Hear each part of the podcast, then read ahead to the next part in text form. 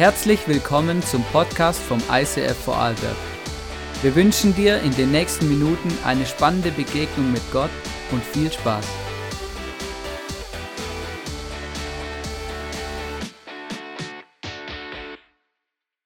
Gut.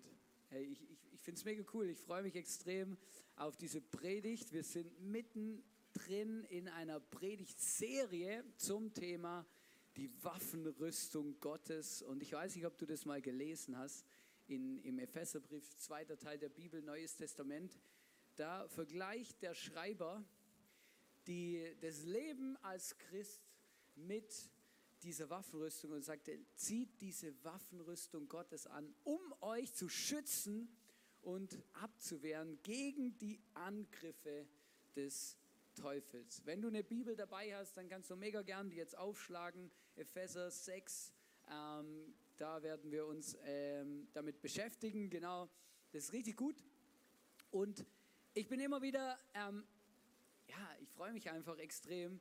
Und es gibt so einen Prediger, den höre ich ganz, ganz, ganz gern an. Und der kommt immer auf die Bühne. Und immer wenn er auf die Bühne kommt, sagt er immer eins, dann lacht er mit die Leute an so. Und dann sagt er immer, Leute, wir brauchen nur Jesus.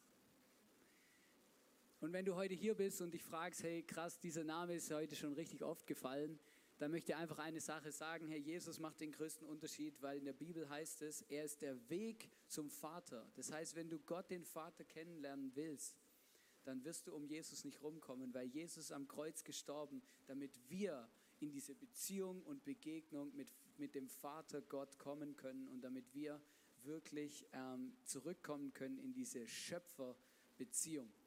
Und wenn du dich fragst, wie das geht, ganz einfach, du bist ein Gebet davon entfernt. Du kannst, egal wo du bist, einfach sagen, Jesus, hier bin ich, zeig mir, wer du bist, vergib mir meine Schuld, komm in mein Leben. Ich mach mein Herz auf für dich. Und er wird kommen, zusammen mit seinem Heiligen Geist. Heute geht es um das Schild des Glaubens. Ihr seht hier schon ein Schild und ähm, ich habe so eine richtig positive Kindheitserinnerung, wenn es um Schilder geht. Ja? Nein, kein Witz. Weil ich kann mich noch erinnern, ich habe mit meinem Papa zusammen, haben wir so ein Ritterschild gebaut. Und nicht nur ein Schild, sondern auch noch so eine, so eine Wurfaxt.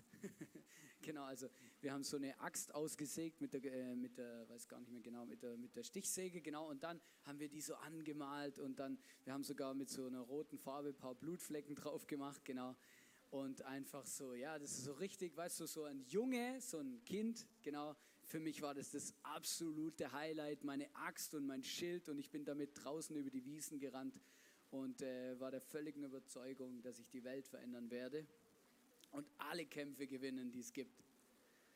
Na, wirklich krass. Die Bibel sagt, wir sollen sein wie die Kinder. Und äh, warum ist es so ganz einfach? Weil Kinder, die, ähm, die glauben, die glauben ganz anders. Die werfen sich ganz anders in etwas rein. Verstehst du? Für mich war es kein Problem, auch wenn alle Bäume meine Feinde waren. Das war easy für mich, ja? Hey, ich hatte die größten Spaß in dem. Das war gar kein Problem, oder? Ja? So, und das ist eigentlich noch mega krass, weil ich gemerkt habe, hey, krass, die Bibel sagt, wir sollen sein wie die Kinder. Das heißt, wir sollen mit unserem, mit unserem natürlichen Vorstellungsvermögen Glaubens- und so richtig kindlicher Glaube in etwas reingehen. Und jetzt lesen wir in Epheser 6, Vers 16 diesen Teil, da heißt es, verteidigt euch mit dem Schild des Glaubens, an dem die Brandpfeile des Teufels wirkungslos abprallen. Die letzten Sonntage haben wir schon darüber gesprochen, dass es einen Kampf gibt zwischen Gott Gott, der Gott der Wahrheit, der Wahrheit in unser Leben streuen will und bringen will und die Wahrheit in unserem Leben sein will und seinem Gegenspieler, dem Teufel oder auch Satan, den die Bibel und Jesus selber sagt, er ist der Vater der Lüge. Und das ist dieser Konflikt Lüge und Wahrheit, der auch in unserem Leben stattfindet. Und der Teufel versucht uns immer wieder einfach davon abzubringen, diesem Jesus, diesem Gott zu glauben und ihm zu folgen und versucht uns damit eigentlich ein Leben in ein Leben zu führen, das uns kaputt macht, das uns in Abhängigkeit führt und in irgendwelche Dinge, die unserem Leben einfach schaden. Und er, er sagt hier, wir sollen das Schild des Glaubens nehmen. gegen die Brandpfeile des Teufels, damit sie daran wirkungslos abprallen. Ich habe euch ein Schild mitgebracht. Es ist mega wichtig, dass wir es verstehen, was das Schild ist, das der Paulus vermutlich vor Augen hatte. Und zwar, das Schild, das er vor Augen hatte, war das Scutum. S-C-U-T-Um. Genau. Scutum. Und dieses Schild, das ist ein lateinischer Begriff für dieses Schild, genau. Und dieses Schild ist 1,20 Meter hoch und 65, 75 Zentimeter breit, genauso wie das hier. Das Einzige, was hier an dem nicht ganz stimmt, ist, es war ein bisschen rund, ja, damit man auch von der Seite geschützt ist. Aber der Witz von dem Schild war, ähm, dass man sich komplett hinter diesem Schild verstecken konnte. Achtung. Das heißt, man war wirklich geschützt, ja. Und das Verrückte ist, vielleicht habt ihr schon mal Asterix und Obelix angeschaut, oder? Aber das ganz Bekannte ist der, der Panzer der Antike, die Formation Schildkröte, genau. Und dann haben sie die einen ihr Schild nach vorne gehalten und die anderen über ihre Köpfe und damit waren sie der Panzer der Antike und sie waren unangreifbar für das, was auf sie zukommt. Und das war ein Geheim, Geheimnis der Römer, ähm, wie sie eigentlich diese Macht erlangt haben, die sie am Schluss dann auch hatten. Das Holz, das Schild war aus Holzleisten zusammengeleimt und meistens mit Kalbsleder überzogen, ein bisschen schöner gestaltet wie das, was wir, wie unser Exemplar meistens. Ähm, aber ähm, das war das Schild, genau. Wichtig, von dem, in dem Bibelvers ja nicht nur von Schildern die Rede, sondern auch von einem Brandpfeil oder von Brandpfeilen und auch die haben einen Namen. Und das fand ich so mega gut, weil der klassische Pfeil, der quasi abgeschossen wurde auf diese römischen Formationen, war ein Blumbata. Genau, und das sah so aus, ihr seht jetzt gleich im Bild eingeblendet, so sah dieses Plumpert aus. Und da gab es ähm, verschiedene äh, Optionen, dieses Plumpert da quasi abzufeuern, aber im Normalfall waren das so, hatten die so, zum Teil so Katapulte, wo quasi in, im Minutentakt solche Pfeile geschossen haben. Wenn man davon mehrere hatte, dann hat man so einen richtigen Pfeilhagel quasi auf die Gegner abschießen können. Und das Ziel dieser Pfeile war eigentlich, quasi die Formation zu schwächen und zu zerstören, bevor der Nahkampf überhaupt erst losgeht. Das heißt, diese Brandpfeile und diese Pfeile, dieses Plumpata, wurde geschossen, als der Gegner noch eigentlich noch außer Reichweite war. So einfach mal wild drauf los. War auch nicht das Ziel, dass jeder dieser Pfeile sein Ziel erreicht und irgendwas trifft, sondern wir hauen da einfach mal ein bisschen was äh, auf die drauf und vielleicht äh, treibt sie es auseinander, vielleicht wird der ein oder andere geschwächt, hat einen Dreck, eine Wunde davon oder was auch immer. Man hat einfach mal wild drauf los das Zeug abgefeuert. Und das, ich erkläre das so gut, weil das mega wichtig ist, damit wir das verstehen, auch ähm, was Paulus denn eigentlich sagen will in diesem Bibelvers, wenn er sagt, nehmt das Schild des Glaubens gegen diese Brandpfeile. Und das ist eigentlich mega krass, ähm, weil diese Pfeile sind geschossen worden von der Ferne. Hindernisse, die am Vorrücken und am Land einnehmen, hindern sollen. Vielleicht hast du es schon mal gehört, auch im, im Kontext des Glaubens, dass man davon redet, wow, wir nehmen jetzt Land ein. Das heißt, wir nehmen Land ein, heißt, hey, ich gehe ein Next Step in meinem Glaubensleben. Zum Beispiel, ähm, ich habe erkannt, dass ich irgendeine Sucht in meinem Leben habe, irgendein Verhalten, was mein Körper, meine Seele und meinen Geist belastet und mich kaputt macht. Und ich entscheide mich dafür aufgrund von einer Begegnung mit Gott. Wow, hey, Gott hat mir gezeigt, das ist nicht gut, ich möchte daran was ändern und gehe einen Next Step. Und dann fängt es eben an, dann kommt dieses Plumperta in unser Leben. In dem Moment, wo wir mutige Entscheidungen treffen, dem Jesus nachzufolgen, in dem Moment schießt der Teufel, fängt er an, Plumperta in unser Leben zu schießen. Und was ist der Sinn von diesem Plumperta? Der Sinn von diesem Plumperta ist, uns von unserer Entscheidung abzubringen, uns zum Umkehren und zum Aufgeben zu zwingen. Und vielleicht hast du schon mal das erlebt in deinem Leben, zum Beispiel, du, du hast das, das Pornografie ist ein Thema in deinem Leben und, und, und dann hattest du eine Begegnung mit Jesus, egal wo, du hast gemerkt, wow, das ist einfach nicht gut, es schadet mir und ich möchte davon wegkommen, ich möchte das aufhören und du, und du triffst eine mutige Entscheidung am Sonntag oder in deiner Small Group oder in irgendeinem Get Free persönlichen Gespräch und dann plötzlich merkst du, wie, die, wie gefühlt die ganze Welt gegen dich ist. Der Druck zunimmt, Menschen plötzlich Dinge über dir sagen, wo du nicht verstehst und plötzlich merkst du, wow, was geht ab? Das ist mega krass, aber wir müssen verstehen, wenn wir anfangen, Land einzunehmen, auch im geistlichen Bereich. Vielleicht hast du auch gesagt, ich starte eine Small Group. Wenn du sagst, ich starte eine Small Group oder etwas in der Art oder du möchtest mitarbeiten oder du fängst an, deinen Zehnten zu spenden, also etwas ins Reich Gottes zu investieren, dann kann es sein, dass Plumper da auf dein Leben geschossen wird, weil der Teufel findet, ja, das ist ja eine völlige dumme Entscheidung, hör sofort auf damit. Und dann fängt er an, uns zu beschießen und versucht uns davon abzuhalten, mutige Schritte zu machen in unserem Glaubensleben. Und diese Plumperta, die er dann schießt, diese Wurfpfeile, die er dann schießt, die, haben, die lösen Folgendes aus. Die machen uns Sorgen. So Sorgen, ja. Zum Beispiel entscheidest du dich dafür, regelmäßig etwas ins Reich Gottes zu spenden. Und plötzlich kommen Sorgen in dein Leben. Ja, woher soll ich dann leben? Was ist, reicht mir mein Geld noch oder das? Und dann plötzlich kommt noch eine Rechnung, die vielleicht nicht geplant war und du fragst dich, wow, krass, hey, hey, hey, das geht ja gar nicht. Oder Ängste, Zweifel oder Unsicherheit, egal was du tust. Ich habe schon immer wieder Leute getroffen und ich kenne es aus meinem eigenen Leben. Jedes Mal, wenn wir eine mutige Entscheidung treffen in der Kirche, einen Schritt nach vorne zu machen, Land einzunehmen, etwas für Jesus zu bewegen, kommt auf irgendeine Form Druck und Plumperter. Egal. ist crazy. Wir erleben das als Familie auch immer. Zum Beispiel so ein Klassiker bei uns in der letzten Zeit ist, wenn wir irgendwas haben, wo entscheidend ist, zum Beispiel Sonntag, Celebration und so, und wenn ich dann Predigt habe, hey, ohne Scheiß, kann sein, dass die Kinder die ganze Woche gut schlafen, aber von Samstag auf Sonntag ist der Wurm drin. Und du fragst dich, hey, what's up? Oder zum Beispiel, wir haben ein Haus gekauft. Also wir als Familie haben ein Haus gekauft.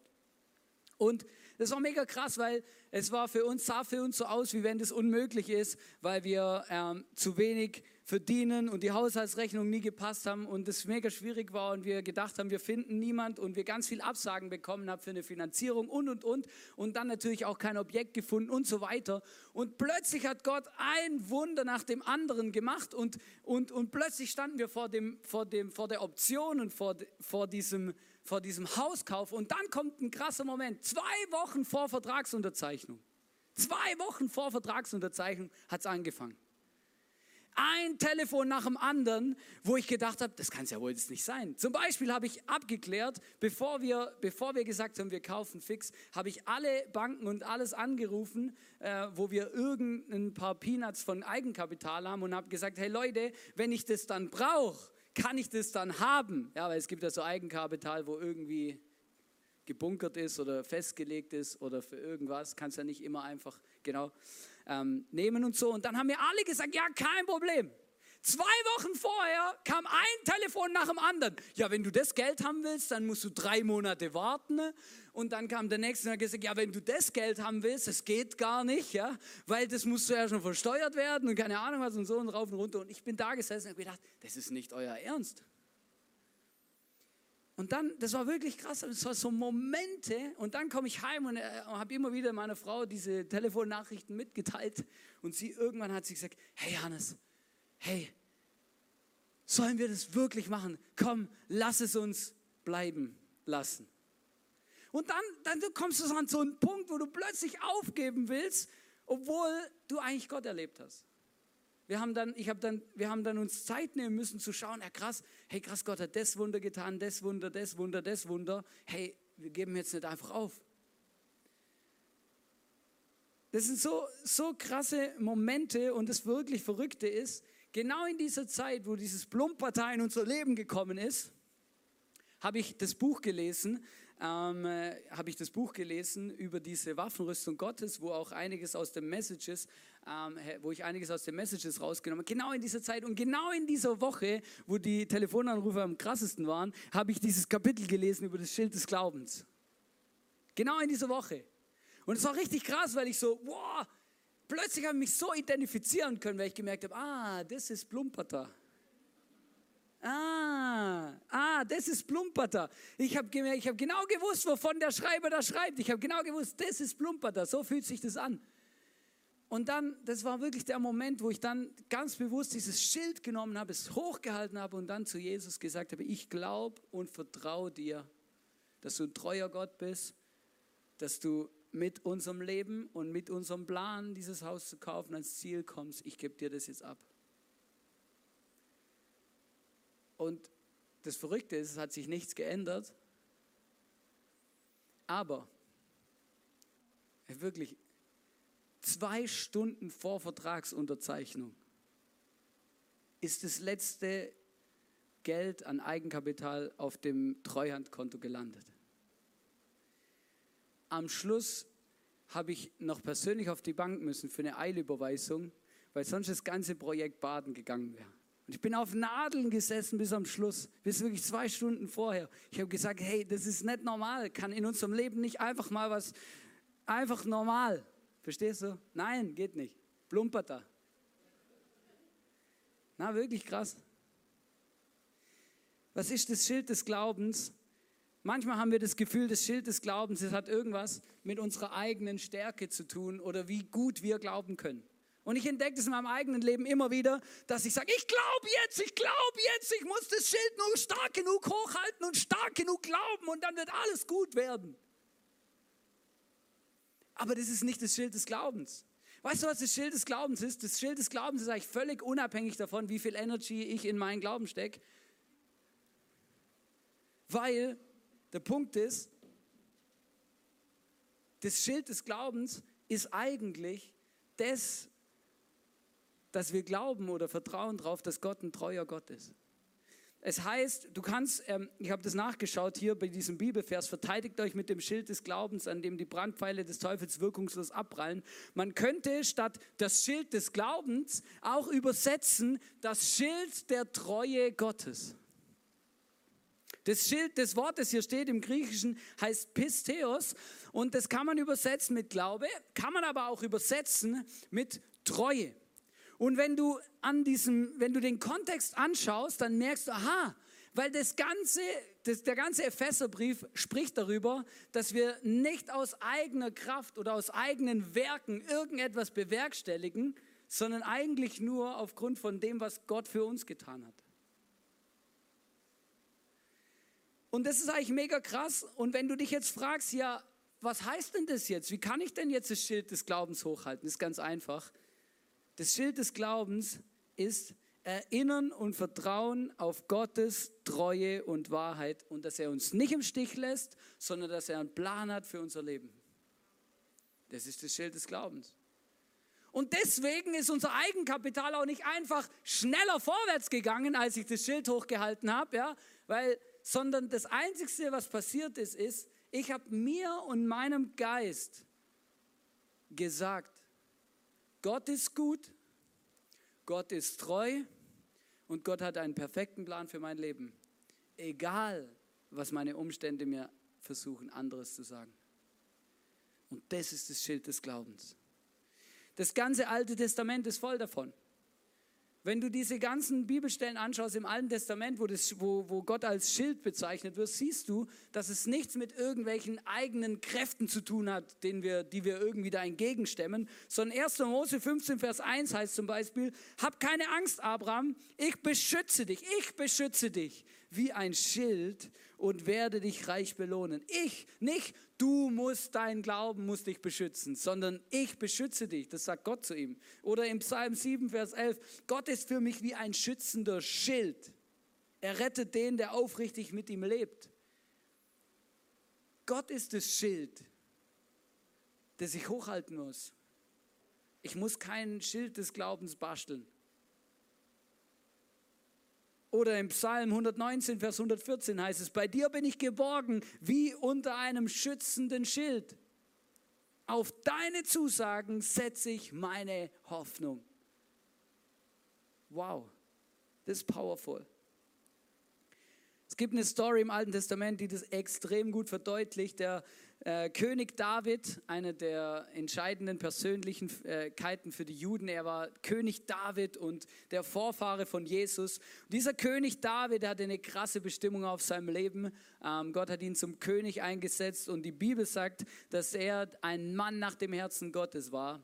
Und das ist nicht so, weil er alles richtig gemacht hat, sondern weil er entscheidende Dinge des Glaubens verstanden hat.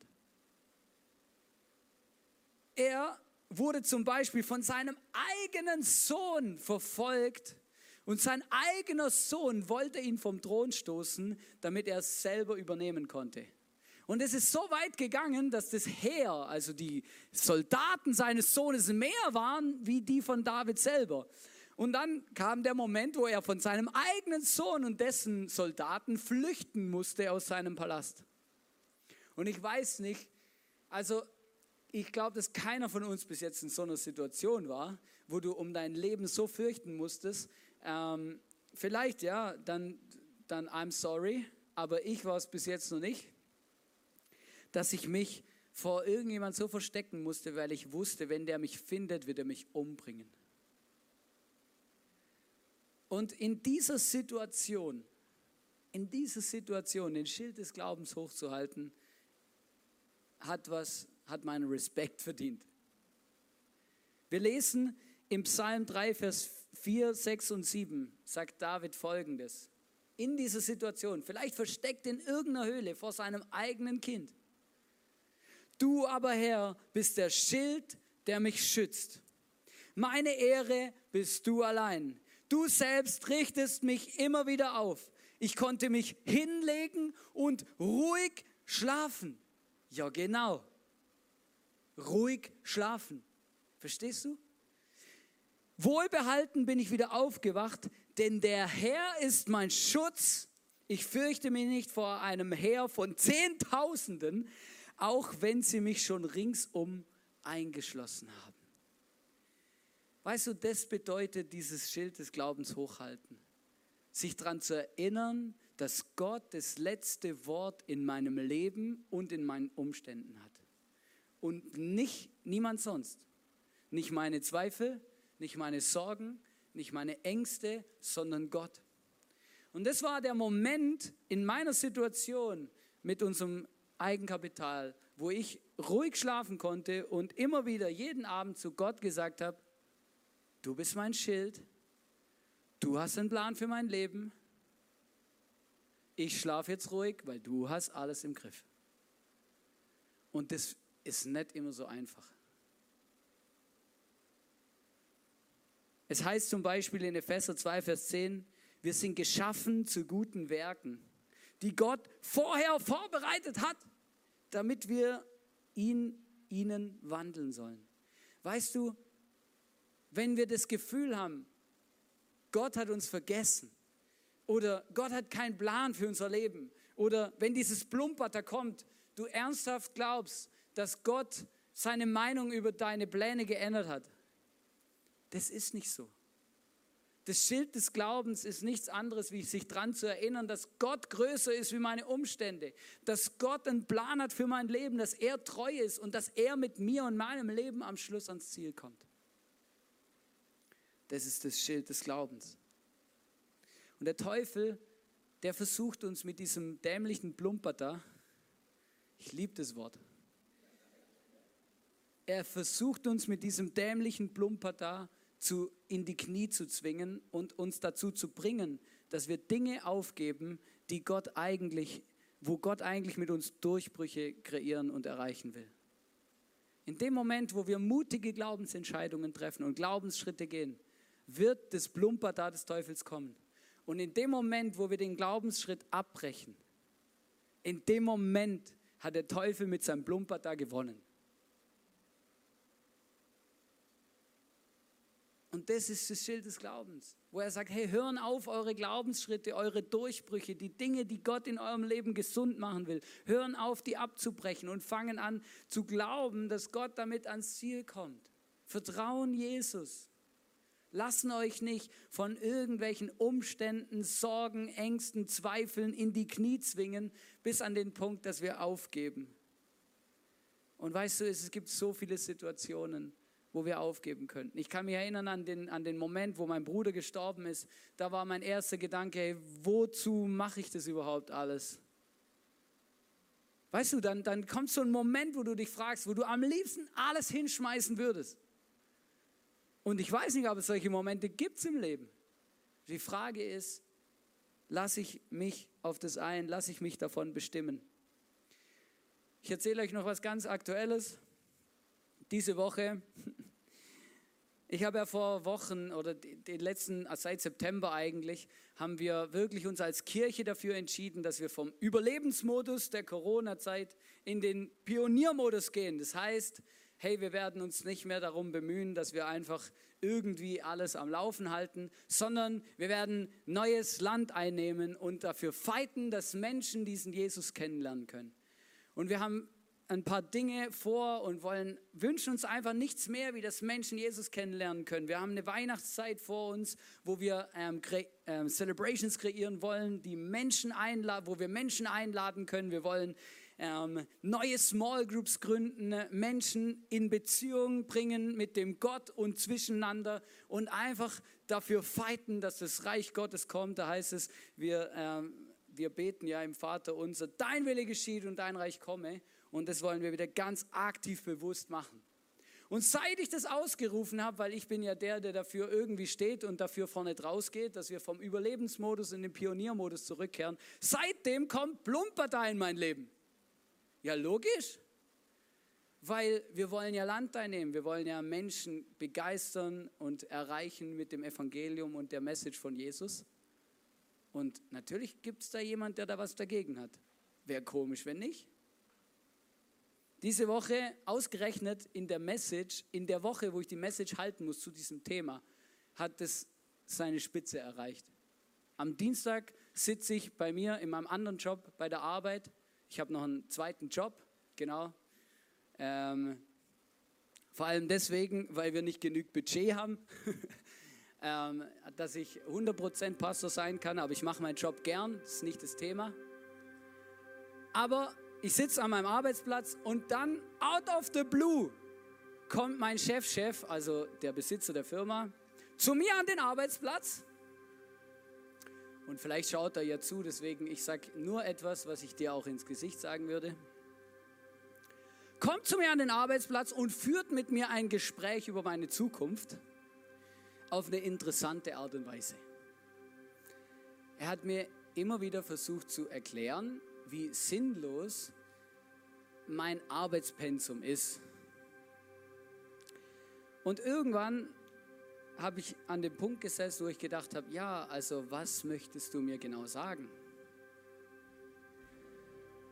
Und es ist nicht irgendwie klar, was gesagt wurde, aber was es in mir ausgelöst hat, ist einfach so Unsicherheit. Also es war für mich jetzt nicht so ein ermutigendes Gespräch, ja.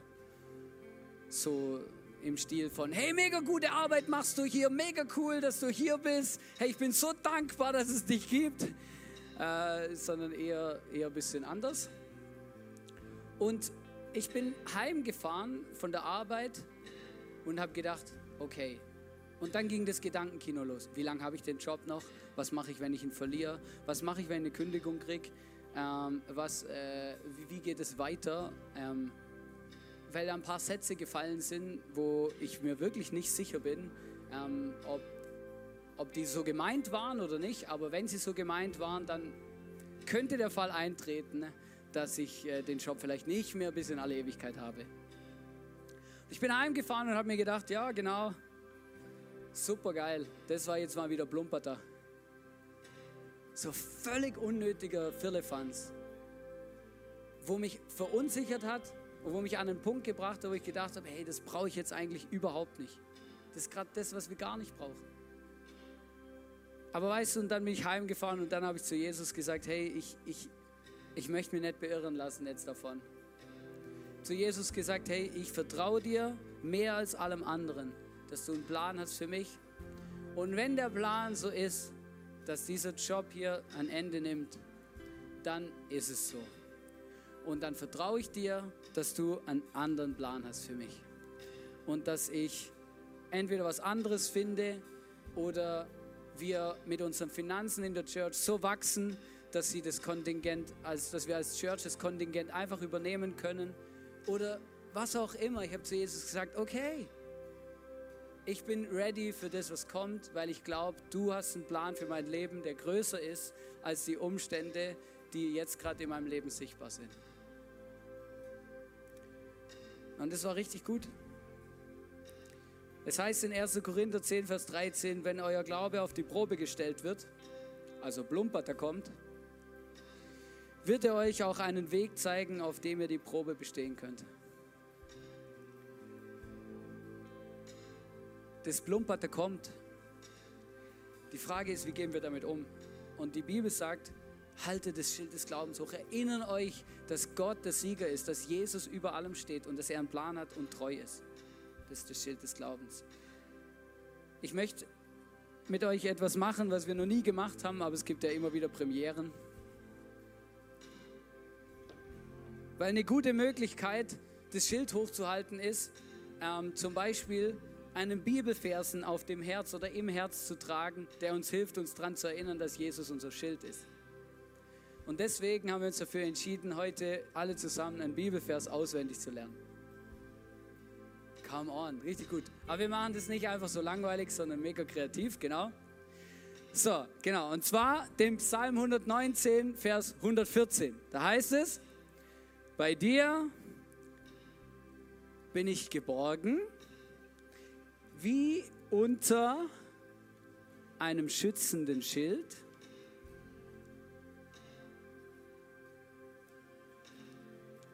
Auf deine Zusagen setze ich meine Hoffnung. Psalm 119, Vers 114. Wir lesen das jetzt zusammen und ich werde dann immer wieder einen Baustein rausnehmen und wir werden es immer wieder zusammen lesen, okay?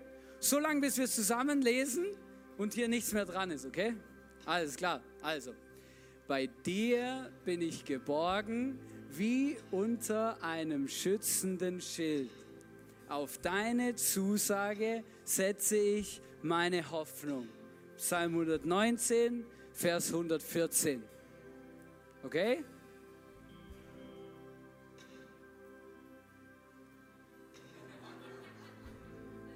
Also, bei dir bin ich geborgen wie unter einem schützenden Schild. Auf deine Zusagen setze ich meine Hoffnung. Psalm 119, Vers 114.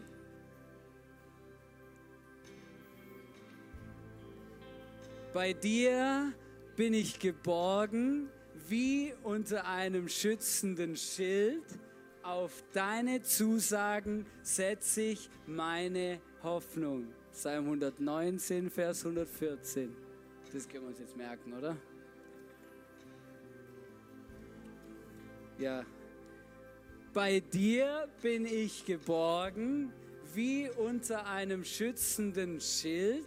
Auf deine Zusagen setze ich meine Hoffnung. Psalm 119, Vers 114. Bei dir bin ich geborgen wie unter einem schützenden Schild. Auf deine Zusagen setze ich meine Hoffnung. Psalm 119, Vers 114. Meine größte Angst ist, dass ich es nachher selber nicht mehr hinkriege. Bei dir bin ich geborgen wie unter einem schützenden Schild. Auf deine Zusagen setze ich meine Hoffnung. Psalm 119, Vers 114. Jetzt wird's dünnes Eis, Leute. Bei dir bin ich geborgen wie unter einem schützenden Schild. Auf deine Zusagen setze ich meine Hoffnung. Psalm 119, Vers 114. Das war immer noch unser Anker, gell?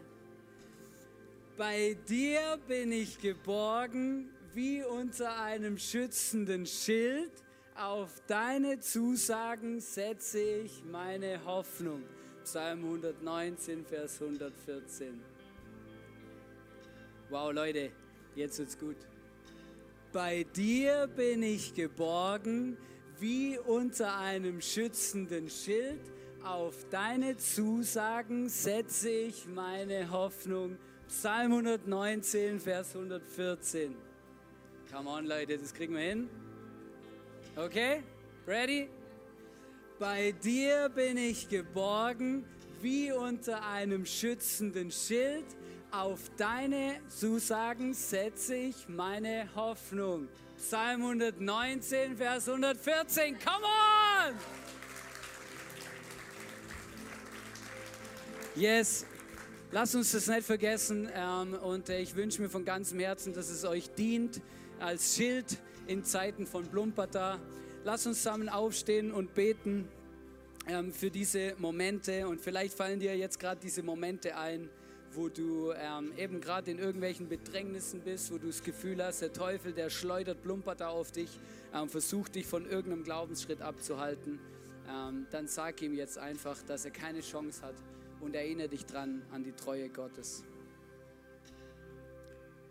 Heiliger Geist, wir möchten dich einladen, dass du zu unserem Herzen sprichst, dass dieser Bibelvers, den wir gerade zusammen so oft gelesen haben, der ganz tief in unser Herz rutscht.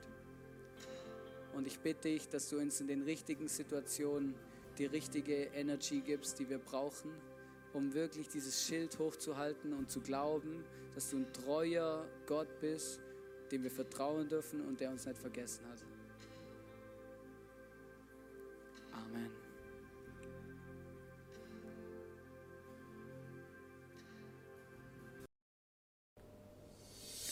Hey, danke fürs Zuschauen. Vielleicht hat dich was in der Message angesprochen oder dir weitergeholfen. Dann schreib es in die Kommentare. Abonniere unbedingt unseren Kanal. Und ähm, falls du irgendwelche Infos brauchst oder uns unterstützen willst, findest du alles in der Videobeschreibung oder auf unserer Webseite. Wir sehen uns. Bis bald. Ciao.